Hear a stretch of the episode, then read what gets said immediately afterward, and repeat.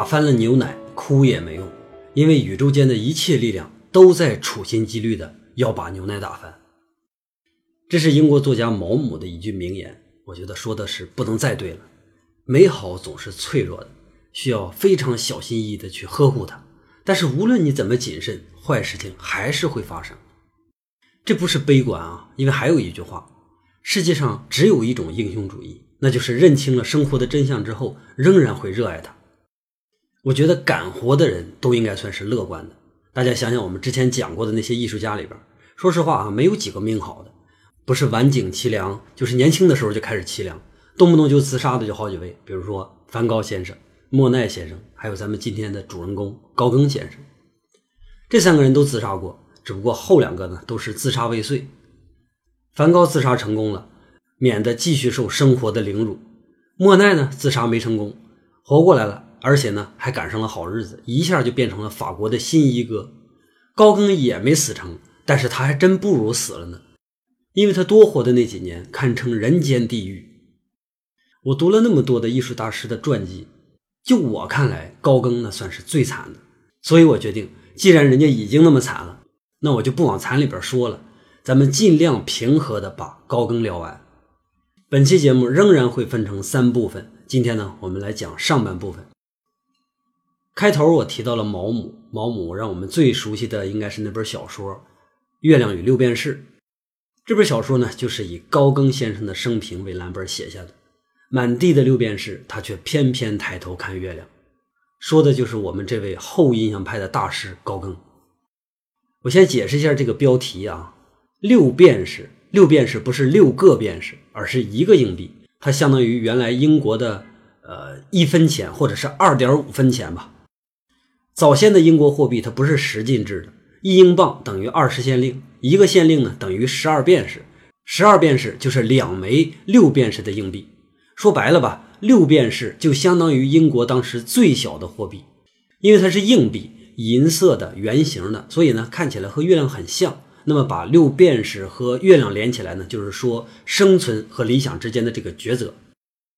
这是一个老话题了啊。从古至今，绝大多数的人都背叛理想，最后屈从现实。但是也有人不顾一切的去投身理想，这些人往往都是咱们去敬佩的。在这些抬头看月亮的人里边，高更就算是一个旗帜。我以前做过一个调查，如果可以时空穿梭的话，你会选择到哪一年？当时我得到的绝大多数的回答都出奇的一致，因为无论他们想回到唐朝还是明朝。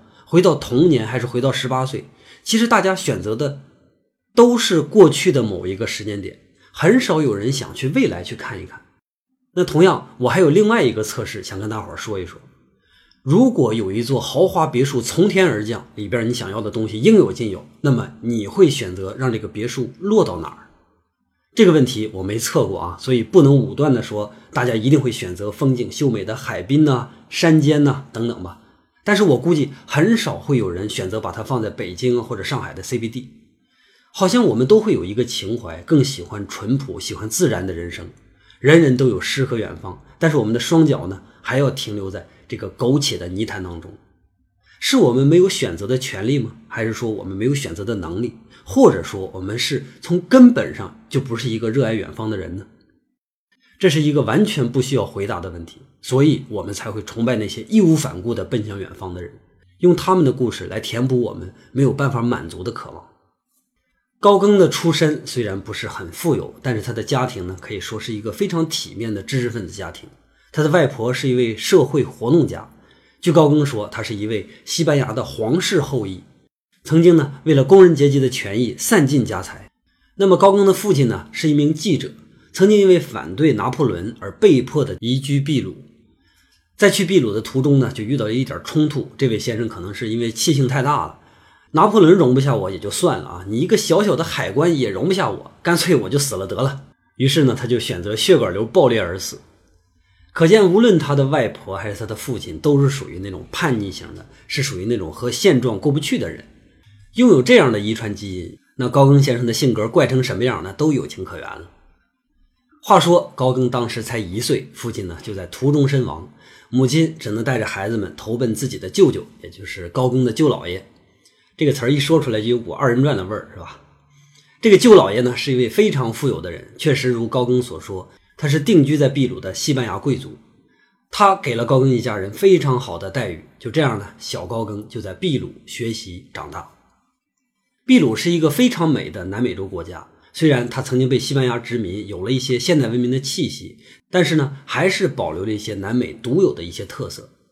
相对文明程度极高的欧洲，肯定它还会拥有一些原始的影子，这也就可能是高更成年之后一直追求原始的一个起点吧。等到高更七岁的时候，法国来了一封信。这个信里边说呢，高更的爷爷死掉了，而且有一笔遗产等着他去继承。虽然说舅老爷家过得也是挺好的，是吧？不过高更的母亲呢，还是觉得花自己的钱更硬气一点。更何况，他也想让高更有更好的教育，于是呢，就带着高更和他的姐姐重返法国。等到了法国，这一家人就傻眼了，因为爷爷留下来的遗产压根就没多少。甚至都不够这一家三口生活的。母亲看到这种情况呢，就开始衡量，左思右想，留在法国受罪呢，还是回到秘鲁去享福呢？后来还是觉得回到秘鲁更好，毕竟这个舅老爷呢，能够给高更创造更好的生活条件。可是就在他们要出发的时候，秘鲁也来了一封信。舅老爷的家人告诉他们：“你们还是别回秘鲁来了，因为老人家已经去世。”而且家产已经被我们这些直系亲属分光了，没办法了，母亲只能去应承。她放下大小姐的身份，开始打工赚钱养活这两个孩子。高更啊，从秘鲁刚刚回来，一口标准的西班牙语，在法国学校那是混得相当的不开心。但是咱们也不能小瞧这位小先生啊，他身上一直都有一股贵族的高傲之气，再加上他那个神秘的秘鲁背景和那一口标准的西班牙口音。虽然说他的性格孤僻，学习成绩不好，但是在老师和同学们眼里边，他是极有可能成为一个了不起的人物的人。到了一八六五年那年，高更十七岁，他觉得自己就算继续学习下去啊，也没什么出息了，倒不如啊，干脆自己干点想干的事那什么事呢？想来想去，让他最念念不忘的还是南美洲，于是他就改行当了水手。有的人呢，就是不擅长学习，换个目标，马上就生龙活虎。高更就是这样的，很快他就在船上混出名堂。第二年，就以一个资深水手的身份开始了他的环球旅行。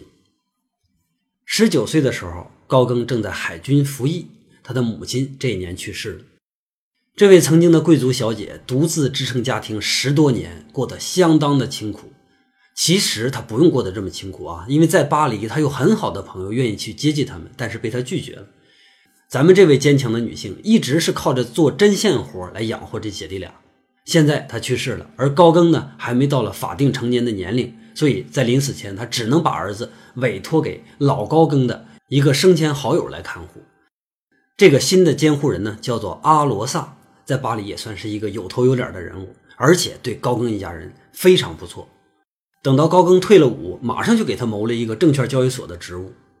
高更这个人啊，天资聪明，而且社会经历极其丰富，所以他到了交易所混得非常的开，不长时间就成了一个小有资产的经理人。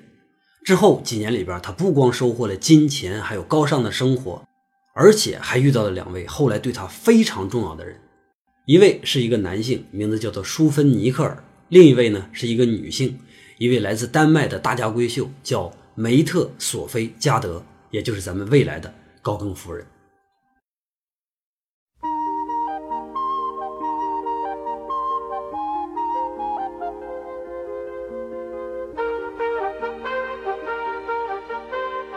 舒芬尼克尔是高更的同事，对他来说，年轻的高更啊，有着与众不同的气质和经历。他很崇拜这位神秘的贵族朋友，他感觉在高更身上有数不完的闪光点。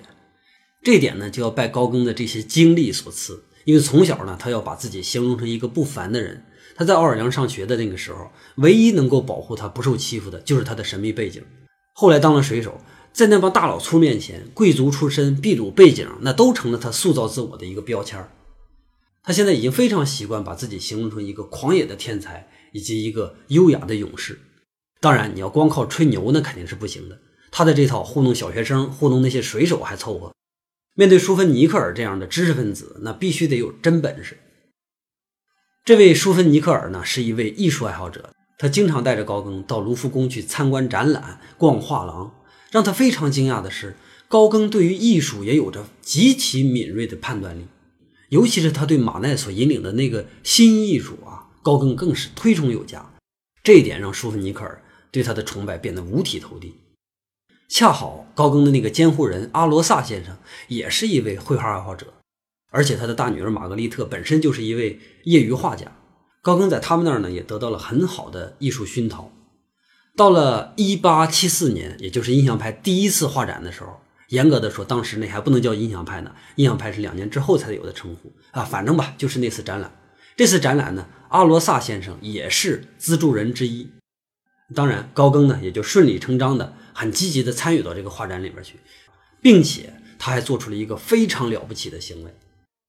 在这次展览备受质疑的情况下，高更还是花了一万七千法郎买下了一大批的作品，莫奈的、毕沙罗的、雷诺阿的啊等等吧都有，但是唯独记载里边没有提到塞尚，估计当时高更还没有到理解塞尚的那个程度，是吧？一万七千法郎，那那是一个极大的数字了。一个二十六岁的小伙子就能拿出这么多的钱来，而且还投资最不被看好的艺术品。我们从这件事上基本就能判断两点：第一个，高更很富裕；第二个，他非常的爱艺术。这么大的手笔肯定会获得印象派画家们的注目。毕沙罗呢，很快就成为了高更的朋友。这位印象派的老大哥一直都有一颗诲人不见的心，于是呢，他就主动提出要做高更的指导老师，并且欢迎他跟印象派画家们一起到外出写生。与此同时，高更的第一个孩子埃米尔刚刚出生。哎，这正好是他春风得意的时候。咱还没说那个梅特女士，这孩子就有了啊。还是先简单介绍一下这位女士。梅特的父亲是丹麦的一位法官，他对子女的教育非常严格，而且这个梅特本身也特别出色，不但长得漂亮，还特别的端庄。这个时候呢，她正和闺蜜来巴黎玩，在阿罗萨先生的安排下呢，就遇到了高更。当高更见到她的一瞬间，就疯狂的爱上了这个女孩。虽然梅特当时才十七岁，但是她有一种和年龄完全不相符的成熟和优雅。在高更的眼里边，梅特就是丹麦的明珠。但是这颗明珠做梦也想不到，这次旅行居然会遇到自己一辈子的苦主。高更啊，虽然说自己是一个贵族的后裔，但实际上骨子里边完全是水手那套死缠烂打的劲儿，在追女孩这方面绝对是放得下尊严。同时拥有贵族气质和无赖手段的男人，那简直天生的就是少女杀手。所以没过多久，梅特呢就答应了他的求婚。双方家长一见面都非常满意，于是很快他们就结婚了。这个时候他们还没有意识到一个很严重的问题啊，就是梅特的家庭呢是一个非常传统的新教徒家庭，尤其是梅特的母亲特别特别的虔诚。但是高更呢，他并没有信仰，这一点呢就为他俩的未来埋下了一层隐忧。不过，两个相爱的年轻人现在根本就管不了那么多，生活太美好，没有一时一刻能够用来忧愁。新婚之后的高更有着极度美满的生活，美妻娇子，在高收入的同时，还能空出时间和印象派的画家一起画画。而梅特呢，这个新婚妻子也特别欣赏自己丈夫这个优雅的爱好，毕竟这是一个有知识的新女性嘛。她很崇拜自己的丈夫，而且经常在丈夫的画上写出对他的赞许啊，对他的崇拜啊。所以在梅特看来，自己的丈夫在各方面都是一个完美的人，这就让高更非常的受用。不过稍微有一点遗憾的就是，高更这个时候的画呢，在这个职业圈子里边并不太受认可。你像毕沙罗啊，他们对他很客气，但是呢，还是和他保持着距离，因为在职业画家的眼里边，高更呢只是一个投资人。在高更自己的眼里边，自己也不过就是一个爱好者。他还经常自嘲说：“啊，我就是一个业余画家。”说到这儿呢，咱们就得看两张高更早期的作品，来看看这位业余画家究竟画成什么样。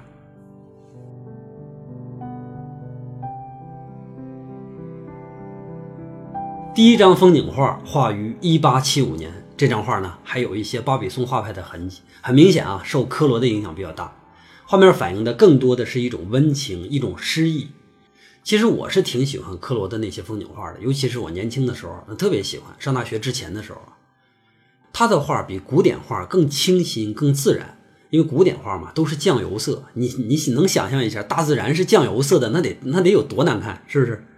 同时，他的画呢比印象派的还要更优雅，因为印象派的作品更注重光和色的那种真实感，所以他们会刻意的降低在画面里边去表达出个人的情感。那科罗是夹在这两个时代的中间，同时呢拥有了这两种美感，所以他的画看起来比较容易让人接受，是吧？当然，他在这两种特点里边哪一种他都没有做到极致。我在下边呢放了一张科罗的作品，大家对比一下就知道了。还是看回高更的那张画啊，在这张画上，高更还是采用了一些印象派的手法，但是主体上来看还是没有脱离抒情的那个趣味。其实高更还有一些更早的作品。我在网上呢，就是找不到图了。书上有啊，书，但是从书上翻拍的效果非常不好，所以呢，只能拿这两张来展示。好在他更早的那些作品，其实和这两张没有什么太大区别，风格啊、水平啊都比较类似。其实我要拿出这些早期作品来，要跟大家说的是，虽然这些画还没有达到印象派画家的要求，但是对于一个初拿画笔的人来说，我认为这是极其不可思议的。我估计就连高更本人啊，他都没有想过自己居然能在画画上有这么大的天赋。这些画画的都非常漂亮，很有诗意，把它们放到巴比松画派那些老艺术家的堆里，也一样可以拿得出手。咱们接下来看第二张画，是一组静物画，一八七六年画的。这组静物画啊就更谈不上什么印象派了。依我看，它的源头基本上可以追溯到上个世纪的夏尔丹。夏尔丹这位画家呢，我得多说一句啊。他的最伟大的功绩就是把静物画发展到博物馆的级别。最早之前，静物画呢一直都是画家小时候练手用的，登不上什么大雅之堂。但是在夏尔丹的手里边啊，静物画就有了和大型创作同样的生命力。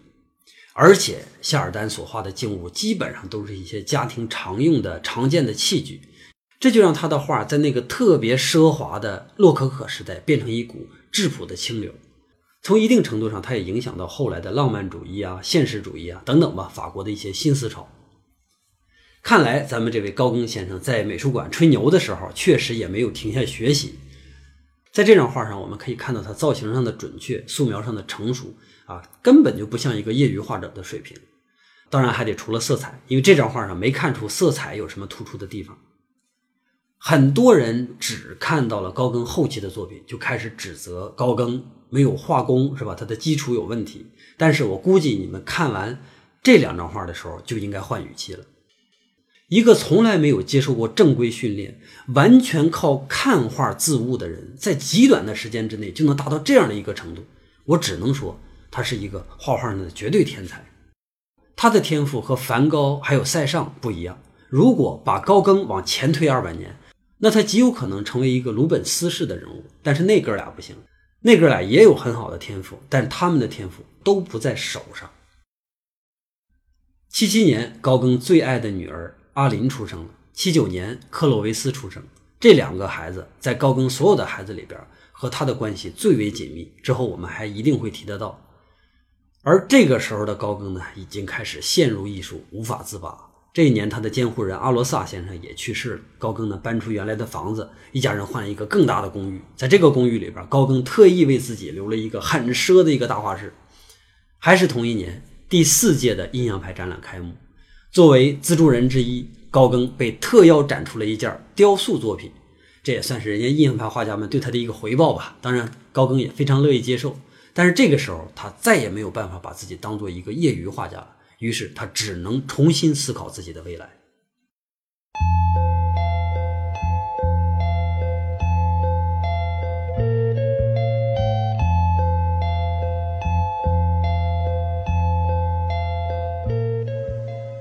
据高更自己说，他从小就有一种创作的欲望，不过他并不知道这种欲望要靠什么样的途径才能释放。